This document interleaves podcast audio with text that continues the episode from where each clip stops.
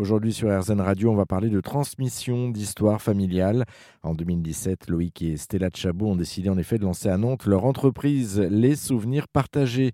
Le concept, interviewer les grands-parents pour transmettre leur histoire au reste de la famille et garder ainsi un souvenir, une trace de leur passage. À l'issue de l'interview, une boîte à souvenirs est remise à la famille. Explication. L'idée, c'était de matérialiser ce, concept. Donc la boîte à souvenirs un peu euh, à la Amélie Poulain, si vous avez vu tous le film, où je vous conseille de le revoir. Euh, voilà, cette boîte à trésors, cette boîte à souvenirs. Donc à l'intérieur, tu vas retrouver Aujourd'hui, c'est sur format clé USB, donc un, pochon personnalisé aux couleurs des souvenirs partagés, avec à l'intérieur la clé USB en bois, et puis donc euh, le, film ou le reportage euh, audio, donc c'est soit de l'audio, soit de la vidéo, qui dure en moyenne une heure et demie. Donc tu as vraiment ce contenu dans la clé USB. Puis sinon, dans la boîte, tu vas retrouver une pochette avec des photos. Donc on prend des photos du jour J, et puis on prend aussi leurs propres photos souvenirs de ces de ces grands-parents. Donc on reproduit des, leurs photos qu'on met à l'intérieur de cette pochette. Et puis tu vas retrouver aussi, eh bien, comme Stella et Marseillaise il y a des calissons, par exemple, d'Aix-en-Provence, voilà. Et puis une, carte aussi avec, euh, par exemple, un identifiant et un mot de passe pour que les petits enfants qui sont loin de leurs grands-parents puissent voir quand même euh, le film sur Internet avec un, mot de passe et un identifiant donc sécurisé. Voilà. Et puis on peut glisser aussi euh, ce qu'on veut tant que ça rentre dans la boîte à souvenirs. Moi, par exemple, j'ai mis la montre de mon grand-père dans la boîte. donc voilà, on peut placer des objets aussi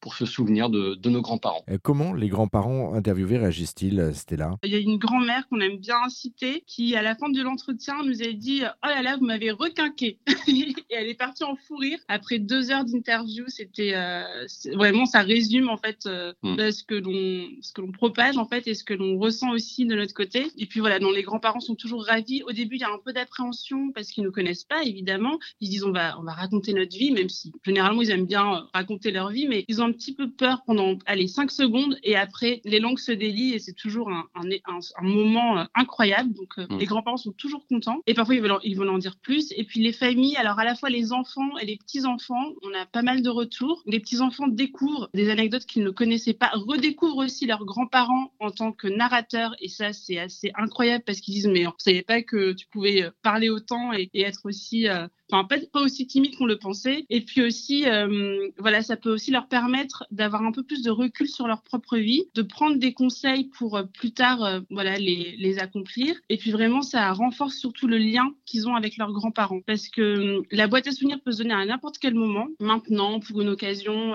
ou après, voilà, les grands-parents font ce qu'ils en veulent, mais la plupart des grands-parents le donnent généralement dans les mois qui suivent l'interview, donc ça permet vraiment d'échanger suite à, à l'interview et, c'est encore plus beau. Et de recréer du lien euh, même intergénérationnel après, c'est ça. Bah, L'humain est, au centre de tout, au centre du projet. D'ailleurs, c'était une de nos motivations de départ aussi de créer une activité qui a du sens avec des vraies valeurs. Et alors, on le fait pas pour nous finalement, on le fait pour les familles, même si ça nous fait plaisir de le faire, mais on, le fait pour les, les, nouvelles générations entre guillemets, les jeunes générations. Voilà, afin que ça leur apporte aussi quelque chose pour eux. Chacun met le curseur où il veut dans le témoignage. Hein. Peut-être qu'il ne faut pas tout dire. Ça, c'est ce qu'on dit. On précise bien ça au début. Nous, on a construit une trame d'entretien, hein, c'est les parcours de vie, comme l'a dit Stella, et puis ensuite un peu une prise de recul sur leur vie et des messages à transmettre aux petits-enfants. L'idée, c'est de transmettre ça. Les petits-enfants reçoivent ce témoignage, ils le découvrent quelques semaines après. Et aussi, l'intérêt, c'est que, effectivement, le lien intergénérationnel, ça peut être recréé derrière. C'est-à-dire que le petit-fils qui voit son grand-père, je ne sais pas, parler de la guerre, par exemple, eh bien, ça va lui servir de, de support ensuite de conversation pour aller creuser peut-être encore plus la question avec lui, avoir un entretien encore plus euh, approfondi sur telle ou telle question.